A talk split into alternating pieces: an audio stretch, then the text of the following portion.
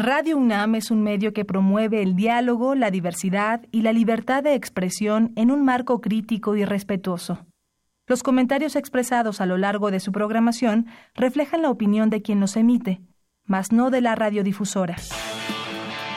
Radio UNAM y la Secretaría de Atención a la Comunidad Universitaria a través de la Dirección General de Atención a la Salud presentan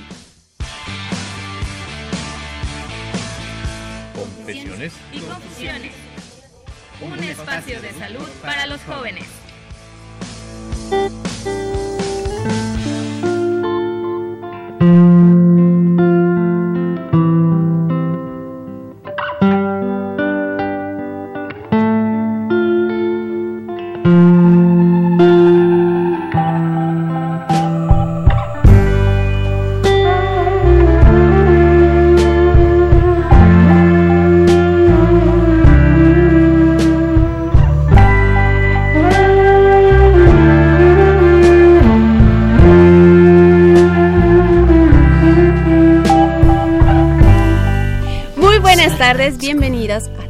Y a todos a esta emisión de Confesiones y Confusiones. Resulta que la universidad ya está de vacaciones, pero que creen que a nosotros, pues nos encanta estar aquí en la radio y decidimos que esta emisión la íbamos a hacer en vivo. Así que esperamos que pues también todos ustedes, todas y todas, se unan a esta, a este programa, porque además tendremos un tema que de verdad vamos a tratar de exprimirlo y explotarlo al máximo, porque ya veremos que es bastante interesante. Soy Fernanda Martínez y esta tarde está conmigo mi amiga, la licenciada Itzel Hernández.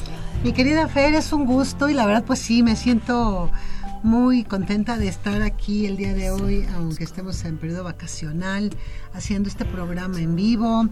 Eh, por supuesto, pues sí mandarle un gran saludo porque sé que sí nos va a estar escuchando porque no se puede mover al doctor Guillermo Carballedo Cruz, que es el que normalmente hace los programas de salud mental.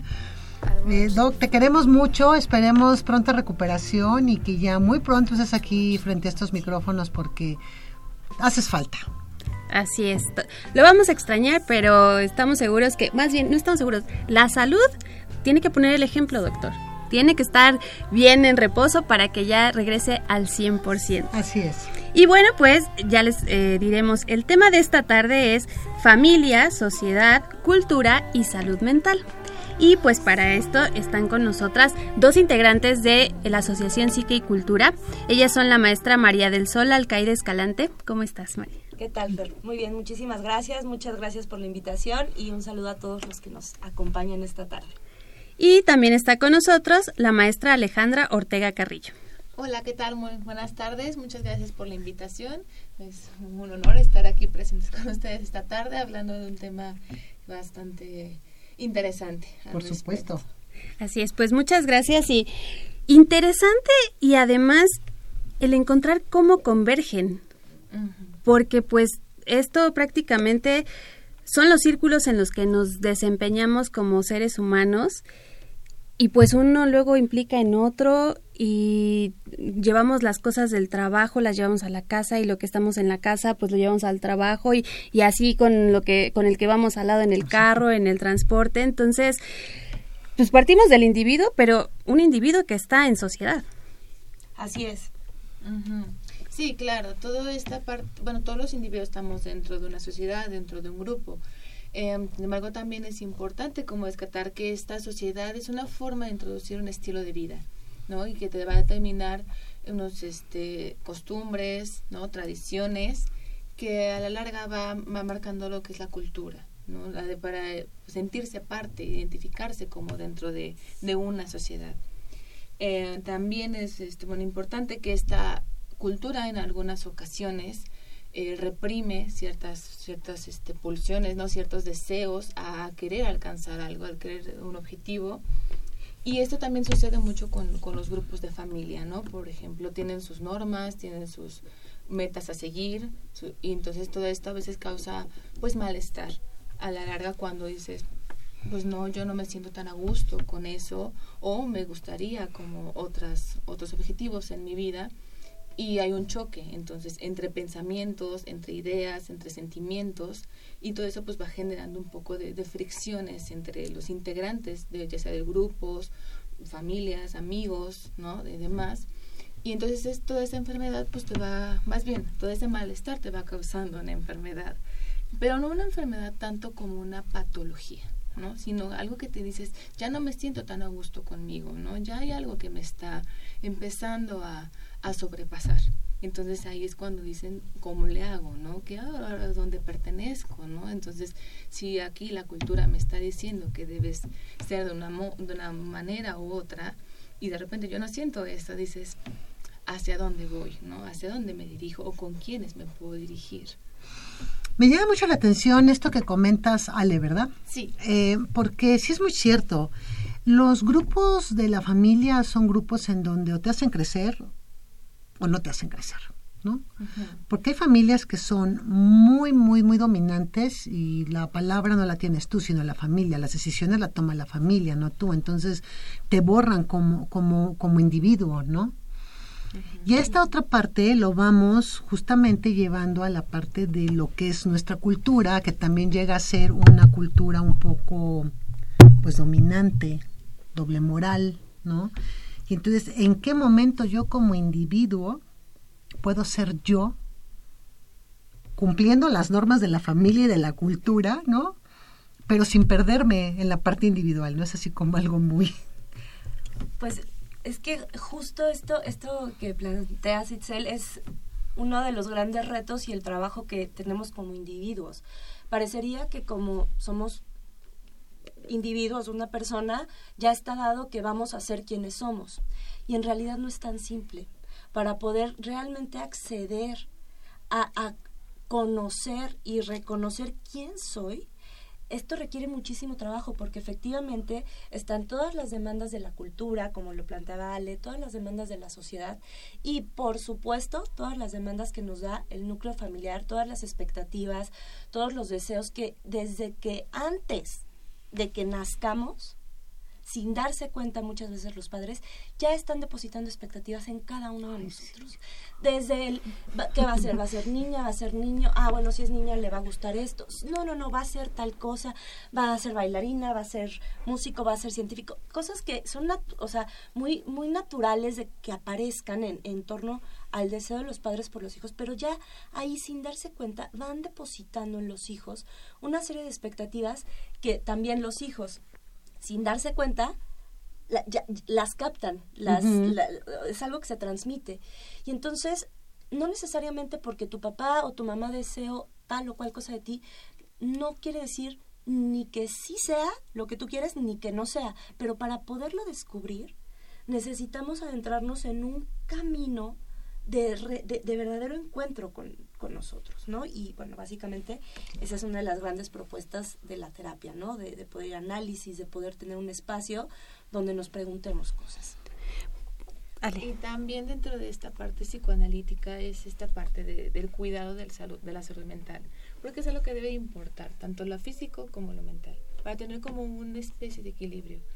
Porque la salud dentro de esta, de esta área, bueno, y tendría que ser de todas, es soportar lo que es insoportable, es enseñarnos a eso, a soportar los, a los altibajos de la vida y no intentar estar como en una cosa que no se mueve, sino al conocernos en los estados depresivos que todos tenemos, en los estados eufóricos y en los estados donde dices, hoy no me pasan aparentemente nada.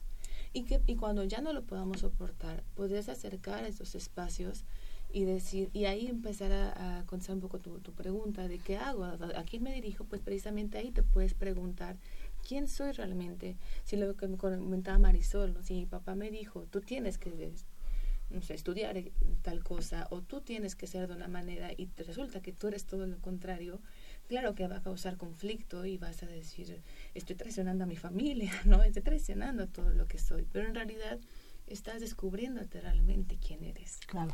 Que precisamente ahí es muy difícil porque digamos que entre comillado la norma es que vas a hacer lo que te dicten los demás. Vuelvo al punto de ser como parte de un todo. Pero entonces es de pronto es como muy difícil o muy complicado caer en cuenta de que somos individuos, que eso representa ser individuales.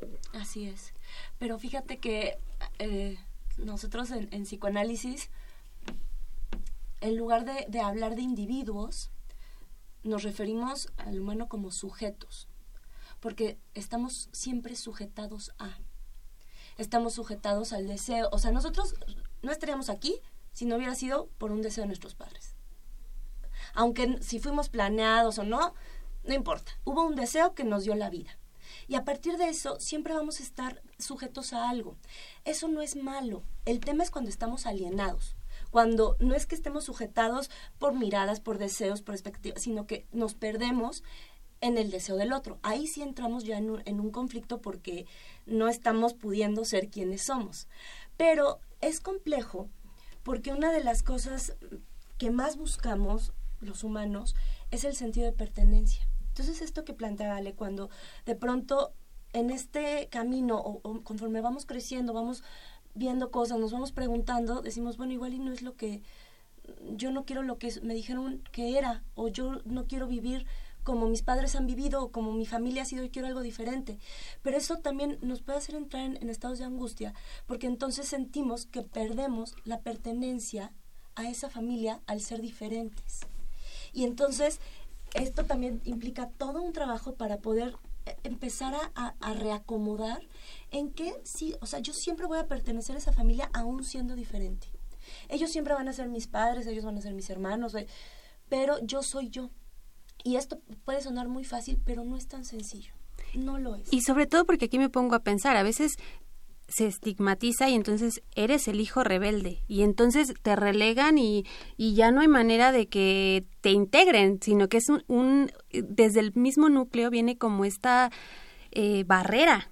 De ¿Cómo te atreves a ser diferente? ¿Cómo te vas a salir del molde que está establecido? Entonces, pues a veces ya no dan ganas de ser diferente porque me va a resultar peor. Claro, y ese precisamente es lo que Freud toca en uno de sus escritos, que ahorita se llama malestar en la cultura porque habla de esto, ¿qué pasa con esas etiquetas? ¿Qué hay detrás de esas etiquetas, no? Y también se trata de, dentro del psicoanálisis, no tatuarse lo que el otro te pone, ¿no? No comprarlo, ¿no? Porque muchas veces, y esto que, que comentaba María del Sol, es lo que, lo que me pone, lo que me creo, lo que compro y lo que me dejo puesto, ¿no? Entonces, al dejarme puesto, obviamente, como bien también comenta Fer, es algo que ya no me quitan, ¿no? Y cuando llegas justamente en estos momentos de crisis, en donde quieres saber quién eres o las crisis de identidad, ¿no? Es justamente porque esa parte tuya de la parte muy inconsciente es la que está revelando, decir, oye, a ver, tú no eres así. Durante mucho tiempo has sido, pero realmente tu esencia es esto, ¿no? Entonces cuando viene todo este movimiento en la parte de la familia, en la parte de la cultura, porque en vez de ser tú realmente. Entonces cuando chocan y dicen, no, a ver, espérame, es que tú no eras así, tú eras de esta manera, tú eras una niña muy linda, un niño muy lindo, no, no, no contestabas, ¿no?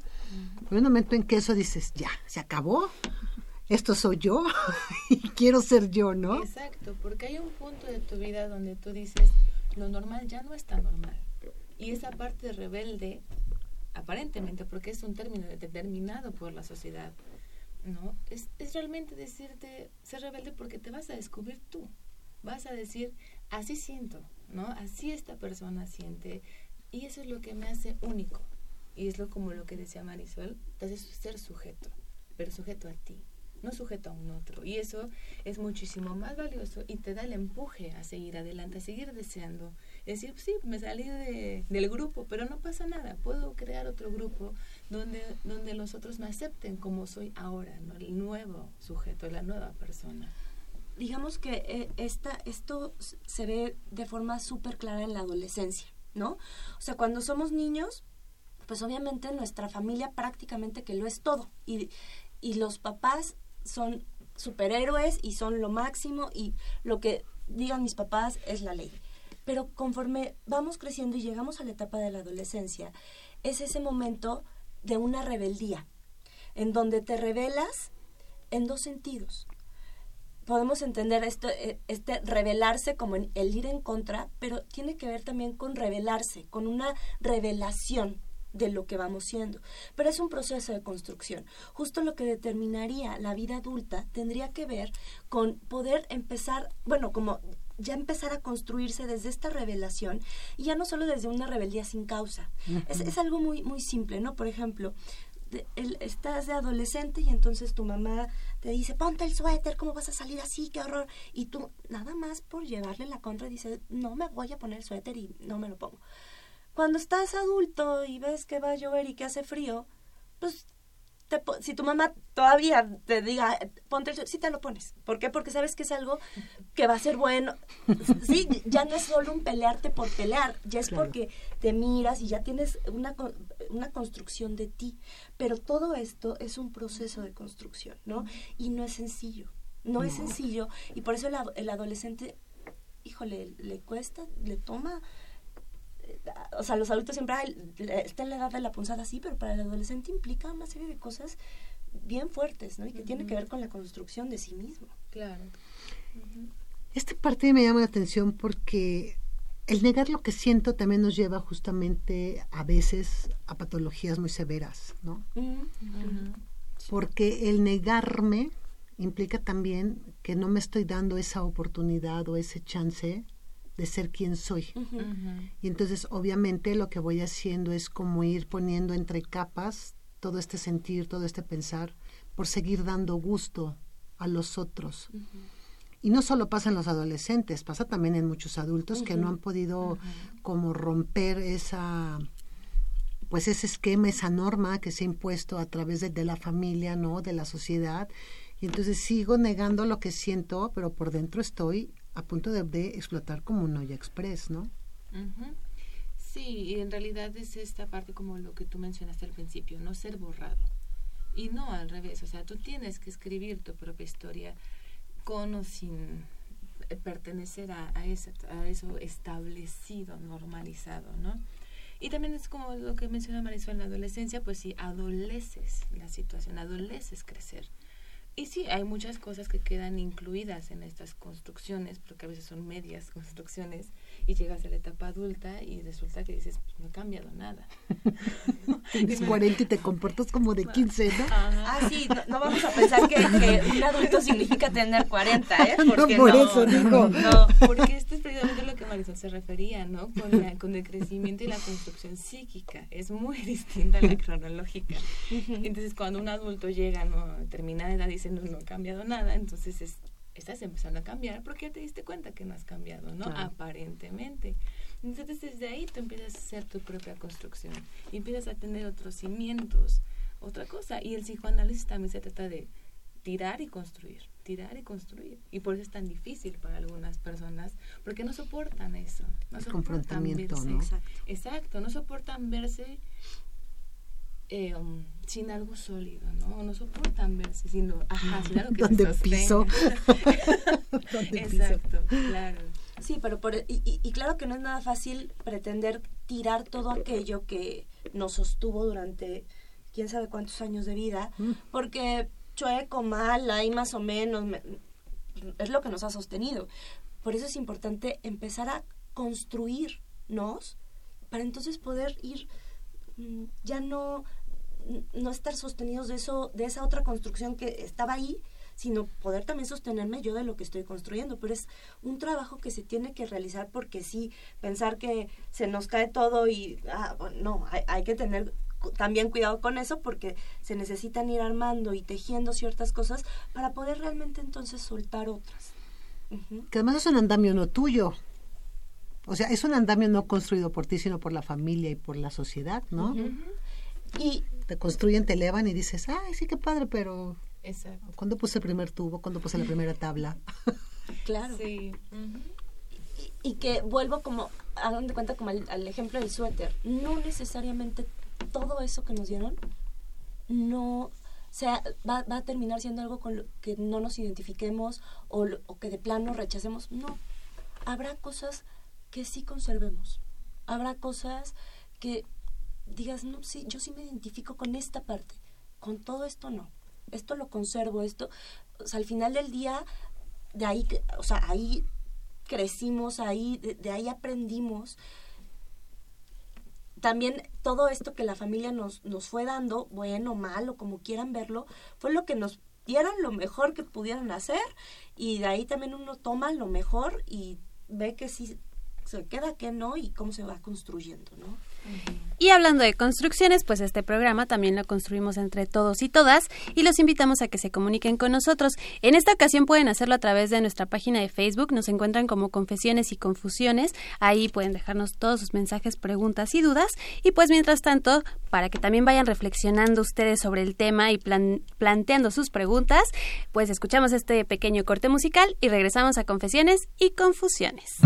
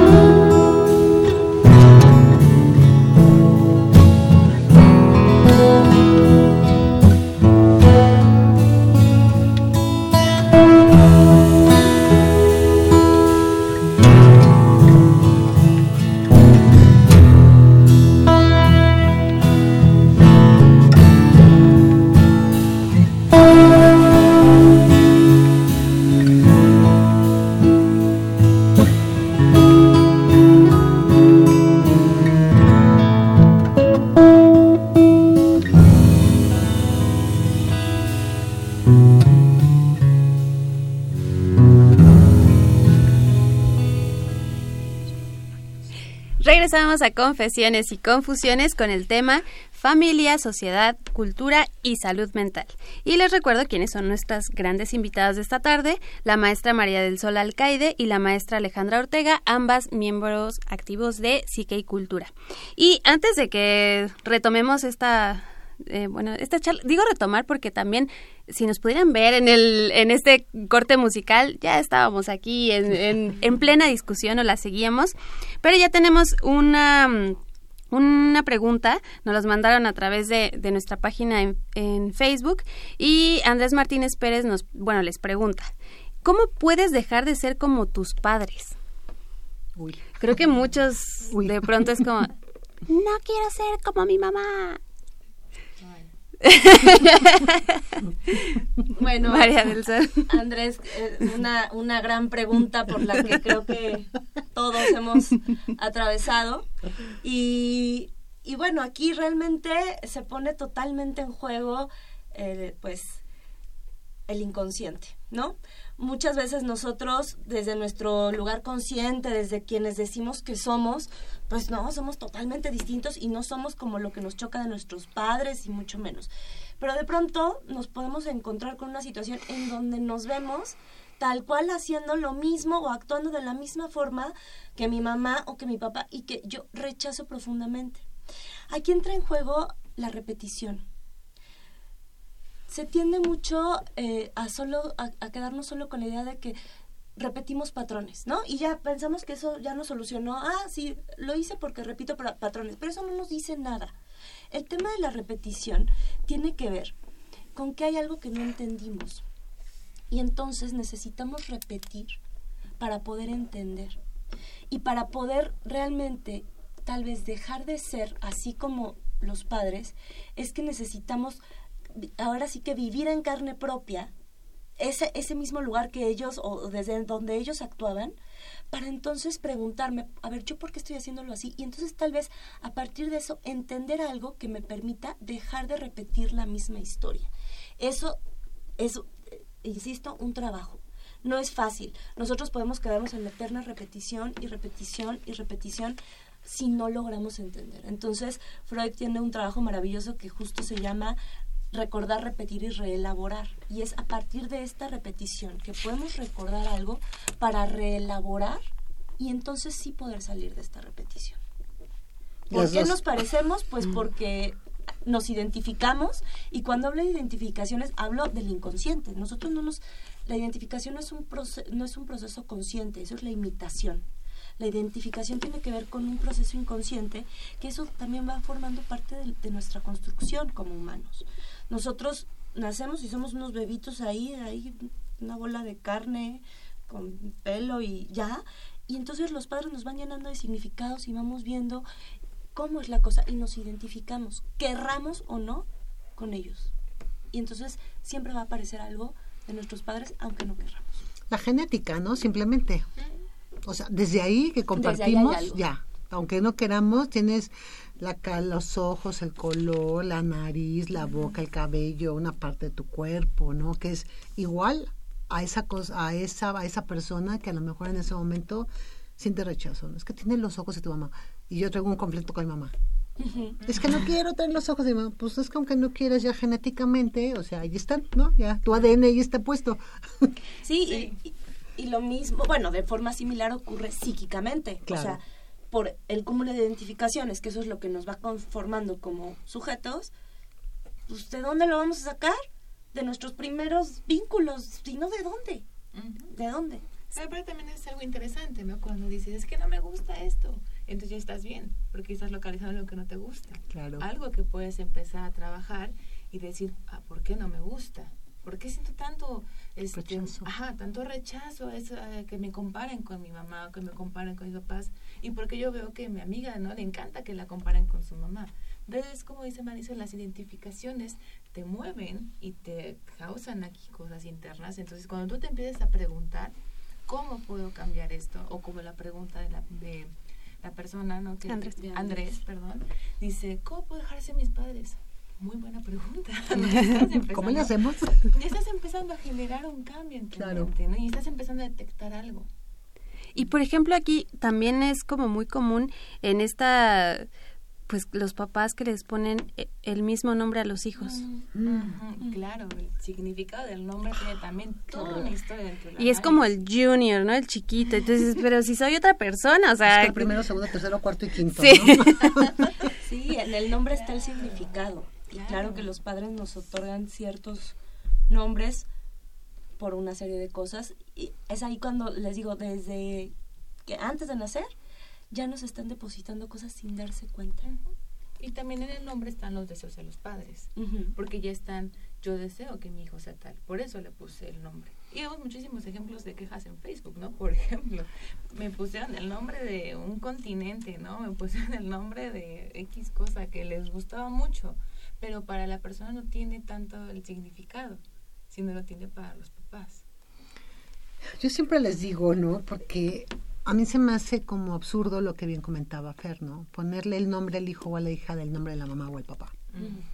Les digo, es que ahí no le estás generando su identidad, ahí le estás nada más poniendo una calcomanía de la continuación de lo que tú eres, ¿no?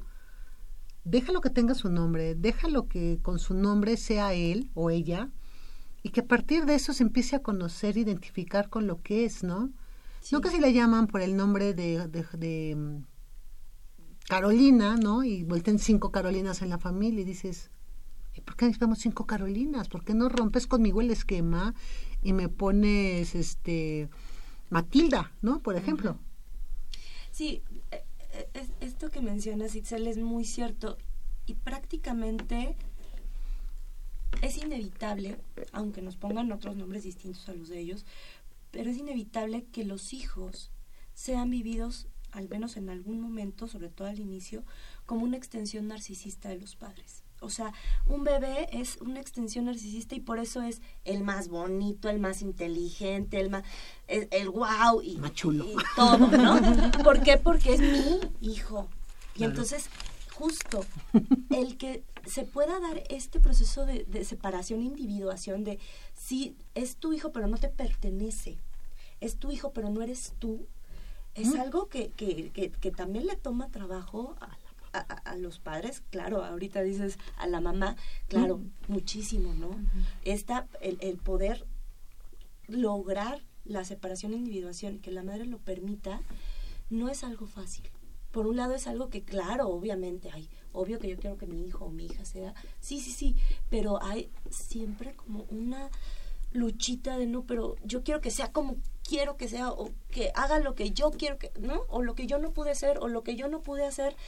Todas esas son cargas que nos van depositando y que toma su tiempito y su trabajo empezar a, a separarse y a decir, no, esto no me toca, esto no es mío.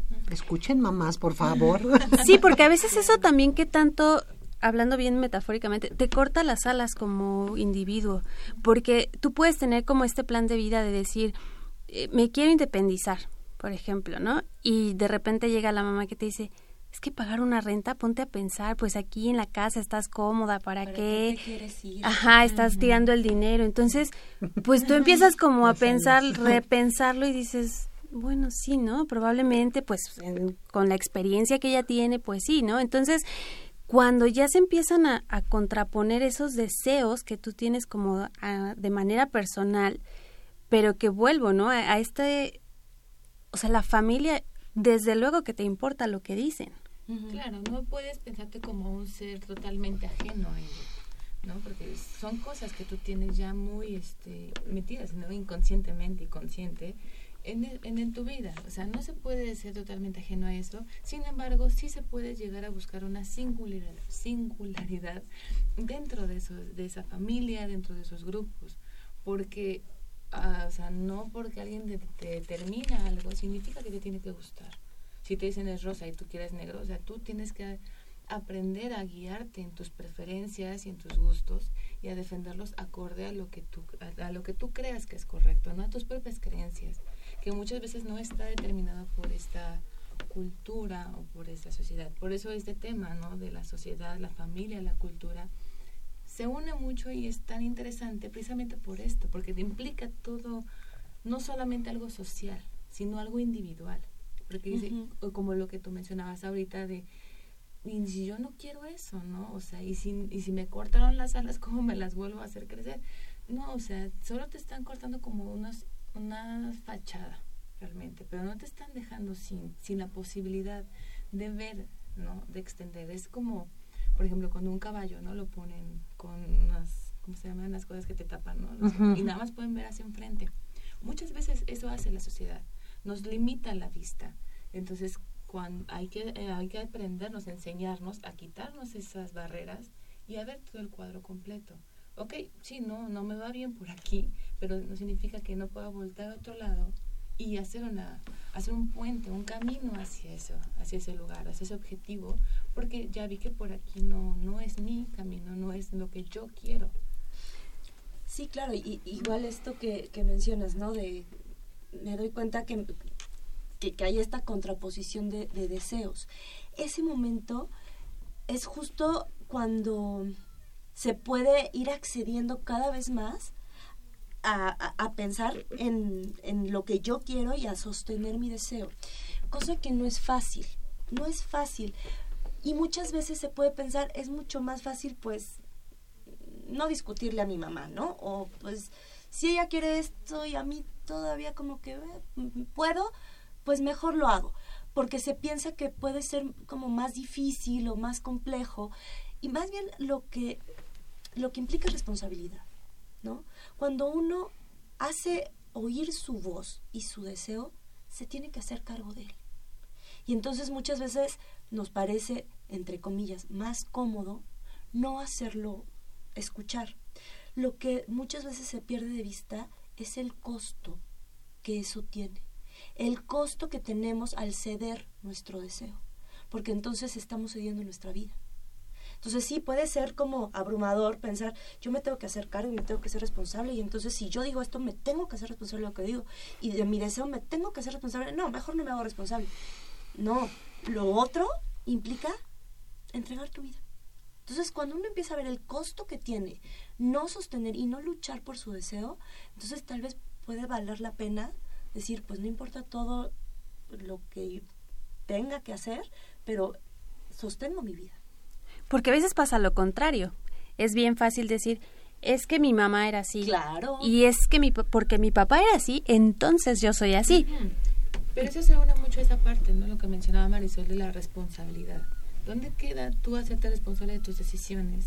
Y a veces es muy difícil, pero no es imposible como empezar a decir, bueno, yo lo decidí, yo tengo que lidiar con las consecuencias, buenas o malas, porque también hay cosas que dices, híjole, lo decidí así y resulta ser muy bueno. Pero es, es arriesgarse a mirar a otro lado, al cambio, ¿no? Y empezar a decir, pues ni modo, ensayo y error, ¿no? a veces así es las cosas, a veces sí las puedo planear y a veces no. El punto es como si, si uno se lastima en el trayecto, soportar esas heridas y decir, bueno, sí me lastimé, pero me puedo curar de una manera. O si no, pues veo con qué me curo, pero yo tengo que seguir. Yo creo que una de las cosas que también no ayuda mucho es como esta parte del estado de confort. Sí. Porque obviamente desde ahí ves las cosas desde un espacio muy tranquilo, muy reconfortante, muy estiro la mano y tengo esto, muy hablo por teléfono y tengo esto, muy ahora en la era digital y tengo esto, ¿no? Y justamente cuando te sales de ese estado, lo que vas a buscar o lo que vas a obtener, pues es la libertad. Claro, pero la libertad implica responsabilidad. Por supuesto, y mucha gente no le gusta la responsabilidad de la libertad. Dices, pues ¿qué va a pasar? Pues lo que tenga que pasar, ¿no? Y ahora, todo esto tiene que ver, considero, digan ustedes, si es como muy delgada esta, este estado de conciencia cuando pasas al siguiente y te haces responsable. O sea, es así como muy frágil, que a veces ni siquiera te das cuenta que ya lo pasaste y de repente volteas y dices, ay, porque estoy acá si yo estaba allá, pero acá me siento mucho más a gusto de lo que estaba allá. O sea, ¿en qué momento yo paso de un estado de, de confort o a veces hasta de conformismo, ¿no? Sí. A un estado de bienestar y de crecimiento. Claro, es que muchas veces los cambios uno ni siquiera se da cuenta de eso. Cuando uno está pensando en todo este tipo de cambios, no está haciendo un cambio realmente. Nada más está como disfrazando el momento, está actuándolo para conseguir algo o aparentar algo. Pero cuando uno realmente tiene un cambio interno, cuando el inconsciente se hace presente, no, no se da cuenta. De repente ya lo está haciendo, de repente ya, no sé, de pasar a tener un trabajo inestable, ya tiene un trabajo estable, ¿no? De tener puras familias, eh, familias o parejas muy conflictivas, ya tiene una, una estabilidad, algo seguro, algo en lo que se puede sostener. Y eso de repente dice, pues quién sabe cómo pasó, pero tuvo un proceso psíquico, tuvo un proceso de autoanálisis, de autoconocimiento, en donde simplemente le hicieron clic las piezas, ¿no? Y ya pueda, puede continuar con su vida y puede seguir mejorando teniendo esta experiencia previa, porque a fin de cuentas aprendemos de la, de la experiencia todo el tiempo. Pero a veces también esos cambios es un poquito complicado como aprenderlos. Claro, es muy complicado y mm, es como dice Marisol, no es algo fácil. Por eso es como de... Y a veces, muchas veces estos cambios te choquean, ¿no? Porque dices, si volvemos al punto de si yo estaba bien y ahorita como que ¿por qué estoy reaccionando así? Creo que me quiero regresar como era. Digamos que esto que, que, que, planteaba, que planteabas, Itzel, que de pronto de, como pareciera ser como que de un día para otro ya estoy en otro momento. Bueno, no. Para haber logrado hacer ese movimiento, pasaron una serie de cosas así para poder lograrlo implica un montón de cosas. A mí me gusta mucho ponerlo como esta imagen que, bueno, es un poco difícil porque no, no nos están viendo, pero pensemos como en un ángulo, ¿no? O sea, digamos, e, este, en un compás. Vamos a imaginarnos un compás. Si yo abro el compás, así muy poquitito, muy poquitito, de donde están las, las dos como maderitas juntas, parece que nada más lo abrí un milímetro, ¿no? Así de cerca las, tenía los dos palitos juntos, los abrí un milímetro. Pero si uno lo ve a perspectiva y lo ve a futuro, ese movimientito allá va a ser un ángulo de 40 grados. Lo que aquí fue de un milímetro allá. Y entonces muchas veces los, los grandes cambios son así. Y generalmente empiezan por una pregunta. algo que nos preguntamos, algo que nos cuestionamos, que ya dábamos por hecho que era así, que me enseñaron así, que me dijeron que era así, y me encuentro haciéndolo y de pronto digo, ¿y sí? ¿Y será necesariamente así? Y es esa pequeña cosa que solo es una pregunta empieza a generar todo el movimiento y eso es lo que puede entonces resultar en un cambio. Que no, no es fácil, no. Claro que no. No.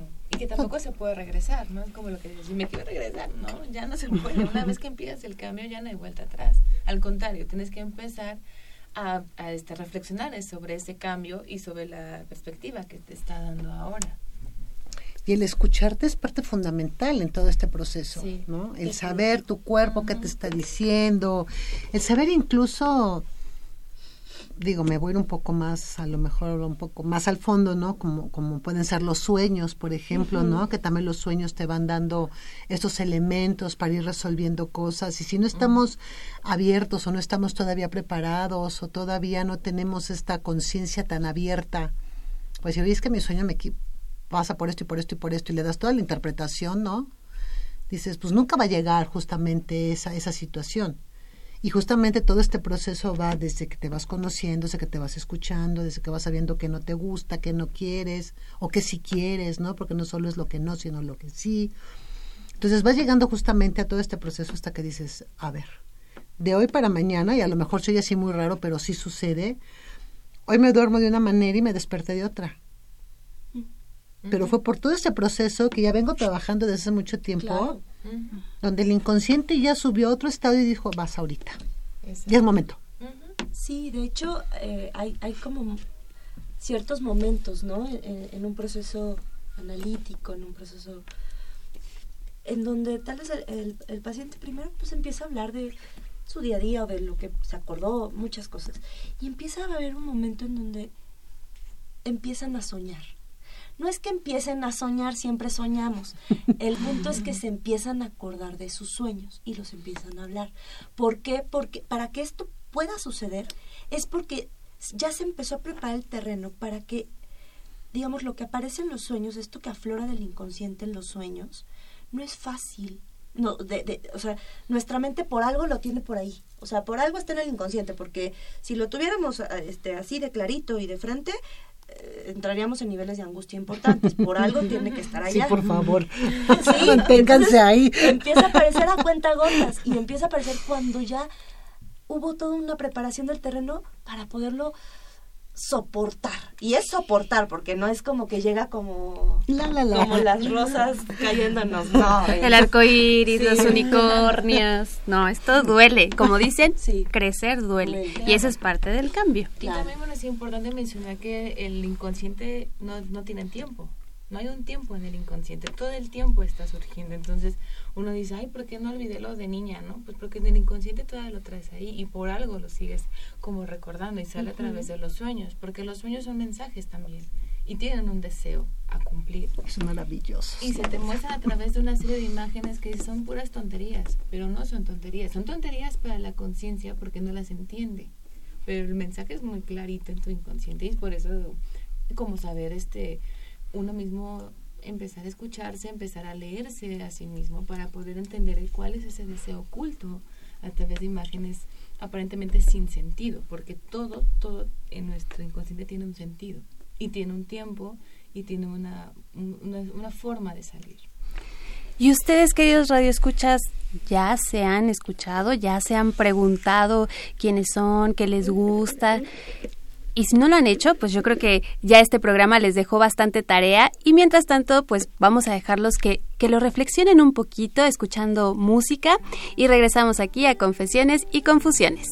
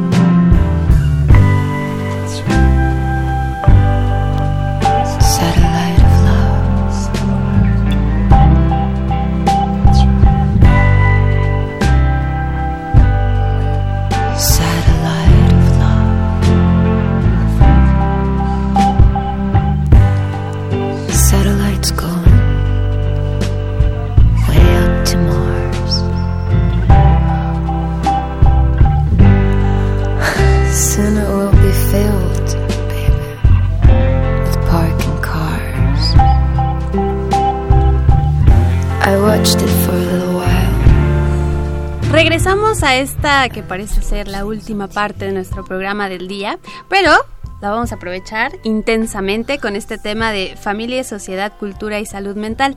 Y tenemos ya otro comentario. Eh, nos habla, bueno, nos mandó mensaje Byron Corrales desde Honduras. Nos está escuchando a través de internet. Y hablando sobre los cambios, nos dice: Hay alguien que puede ayudar mucho con respecto a eso de los cambios. Y ese es Deepak Chopra en su libro Sincrodestinos, donde aprendemos a utilizar la sincronicidad y lograr ver que las oportunidades en la vida no se presentan pocas veces en la misma y que es como una lluvia de estrellas. Pues yo creo que también esto de los cambios hay que aprovecharlos, hay que, hay que intentarlos, hay que atrevernos a cambiar y construirnos también. Claro, por supuesto, porque como dices, solo a veces aparecen una vez. Entonces sí, hay que saber cómo ver esos cambios, darnos cuenta de ello y aprovecharlos, ¿no? Y sacarles como el la mayor ventaja posible para poder darle un giro a nuestras vidas. No tener miedo, ¿no?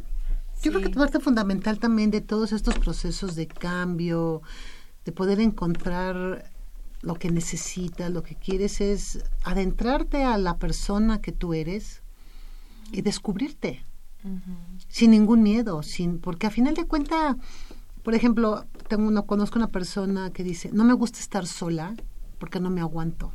Mm.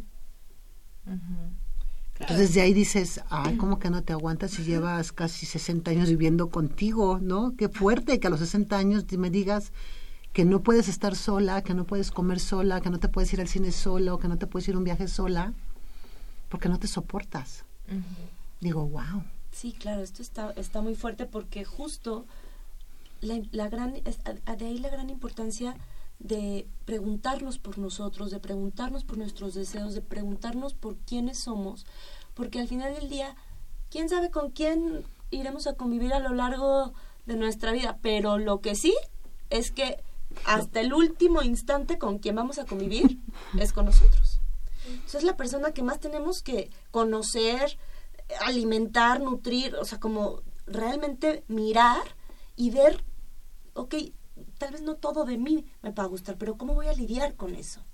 Y claro, esto, esto del cambio, por supuesto, de los cambios, justo pues de entrada con lo que nos enfrentes con, con el miedo, lo miedo a lo desconocido, a la incertidumbre, porque no sabemos ahora cómo va a ser o cómo voy a hacer o qué voy a... Y eso nos puede detener a este proceso de transformación.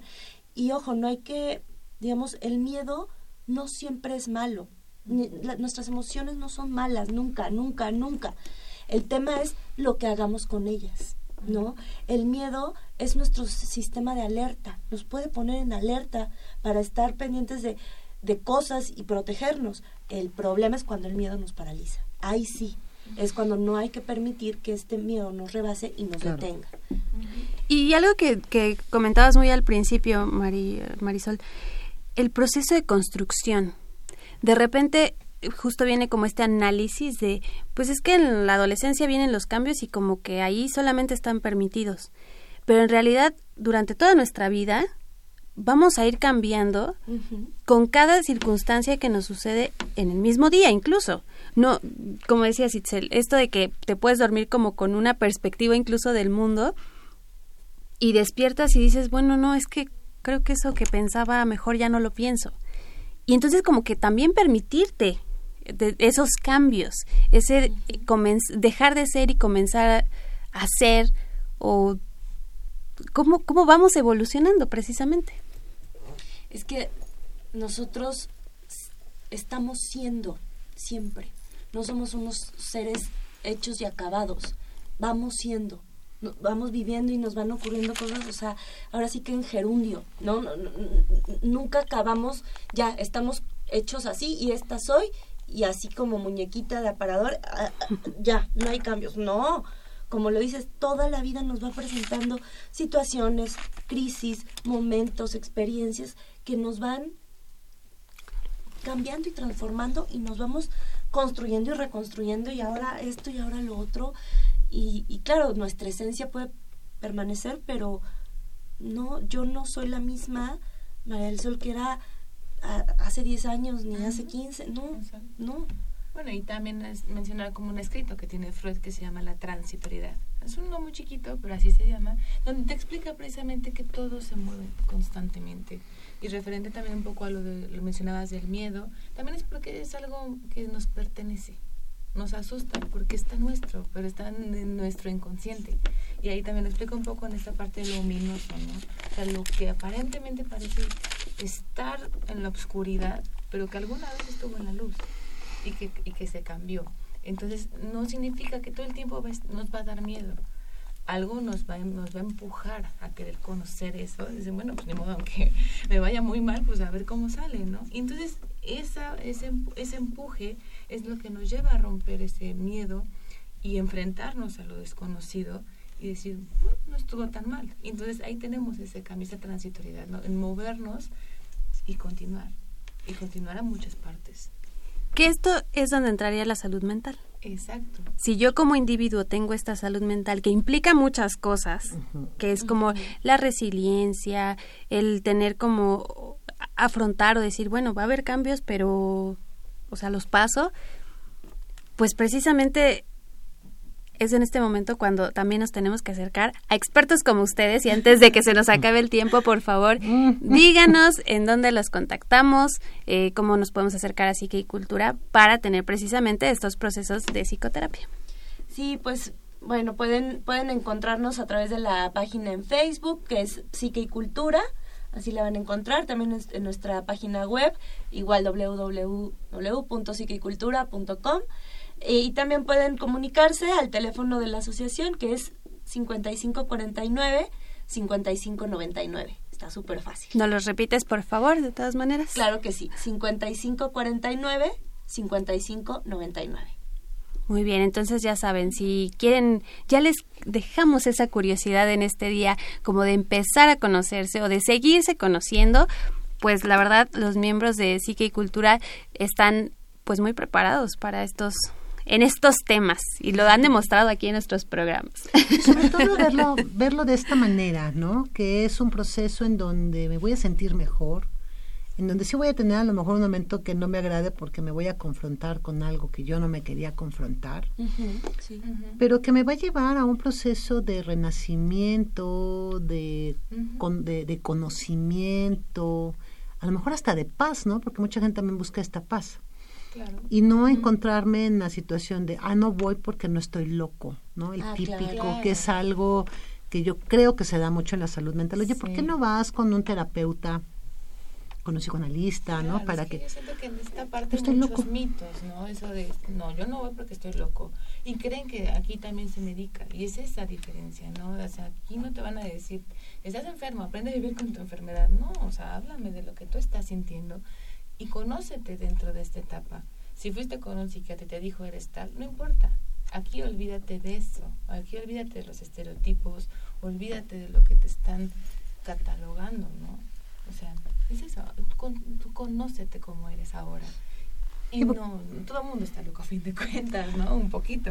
Es lo que toca hacer Locura necesaria. Claro, cuando, cuando te etiquetan, sí en una, en, en, un, en una patología, lo compras y te lo crees. Sí, y, y, y, es como, ah, bueno, esto tengo, pues ya está.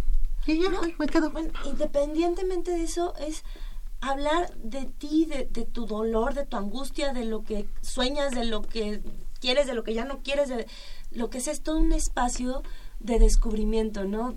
Tenía una amiga que, que, que me dijo una, o sea, como que para ella me describió lo que para ella significaba la terapia y siempre me ha gustado esa imagen, ¿no? Me decía, para mí la terapia es como encender la luz. O sea, tú al estar ahí prendes la luz y empiezas a ver las cosas. Entonces es como estar en, en el mismo cuarto, ¿eh? No es como que, que, te vamos a pasar otro cuartito, es tu cuarto, así está lleno de cosas, muebles, pero a oscuras te pegas, te caes, te tropiezas, te lastimas porque ni sabes qué hay. Al prender la luz, sí te puedes seguir cayendo tropezando, pero ya lo estás viendo. y entonces ya puedes, si, lo, si lo, mueves, si lo acomodas, en dónde ponerlo, en dónde te estorbaría menos. Y de eso se trata el trabajo. y también es ese punto, no saber cuál es el origen de las cosas, cuál es el origen de ese malestar, de lo que te está provocando incomodidad. No, no se va a quitar, ni vas a dejar de vivir con eso, pero ya lo conoces y causa menos angustia pero vas a aprender a vivir con él. Exacto. Claro, ¿no? Claro, es parte fundamental. aprender a vivir con lo que te hace ser tú. Y la angustia a nosotras ya nos llegó porque estamos en los últimos minutos de este programa. Pero eh, bueno, María del Sol, alcaide, muchas gracias por estar esta tarde. Danos tus reflexiones finales sobre el tema. No, bueno, muchas gracias a ustedes por esta charla tan maravillosa y a todos los que nos han estado escuchando. Y bueno, pues eh, digamos, mi reflexión de esta tarde tendría que ver con que podamos mm, vol- volcar también la mirada hacia nosotros, hacia nuestra historia, hacia nuestra familia, a lo que nos fueron dejando, con lo que sí queremos seguir, con lo que queremos romper, con el conocernos, escucharnos y hacernos cargo de nuestra vida. Maestra Alejandra Ortega. Bueno, pues muchas gracias por la invitación. Fue un, un espacio bastante agradable. Y bueno, muchas gracias a los que están eh, este, escuchando y participando. Y bueno, como con reflexión ¿no? de esto es la salud mental. También es muy importante atenderla, así como atender lo físico. ¿no? O sea, mente sana, cuerpo sano, no hay que olvidar esa parte. Y sobre todo que, no se, que se pierda el miedo a conocerse a uno mismo. Muy bien. Itzel Hernández. Itzel Hernández, eh, como siempre con ustedes, me encantó poder estar. Bueno, es que me quedo, la verdad, muy, muy, muy reflexiva. Son temas que me apasionan, que me encantan y que, bueno, a final de cuentas, cuando uno los ha pasado, dices, bueno, sí que venga y que venga y que venga más porque necesito conocerme más. Queremos agradecer por, no, por lo pronto en la continuidad a Andrea Candy por estar allá de aquel lado. Muchísimas gracias, Andrea. Por supuesto, a nuestro querido Crescencia. Crescencio Suárez, que está en los controles y que nos pone, yo le doy la música y él escoge, entonces muchísimas gracias. Por supuesto, al doctor Guillermo Carballido le mandamos un super abrazo y A don toda Jesús. la pronta recuperación. A don Jesús Ruiz Montaño, que también está enfermito, nos acaban de comentar. A la doctora Lourdes Quiroga, quien es eh, presidenta de eh, Psique y Cultura. También a Andrés Martínez, Byron Corrales, que se comunicaron con nosotros. Estamos terminando ahora sí este programa de Confesiones y Confusiones. Se despide de ustedes Fernanda Martínez. Itzel Hernández, nos escuchamos. En la próxima.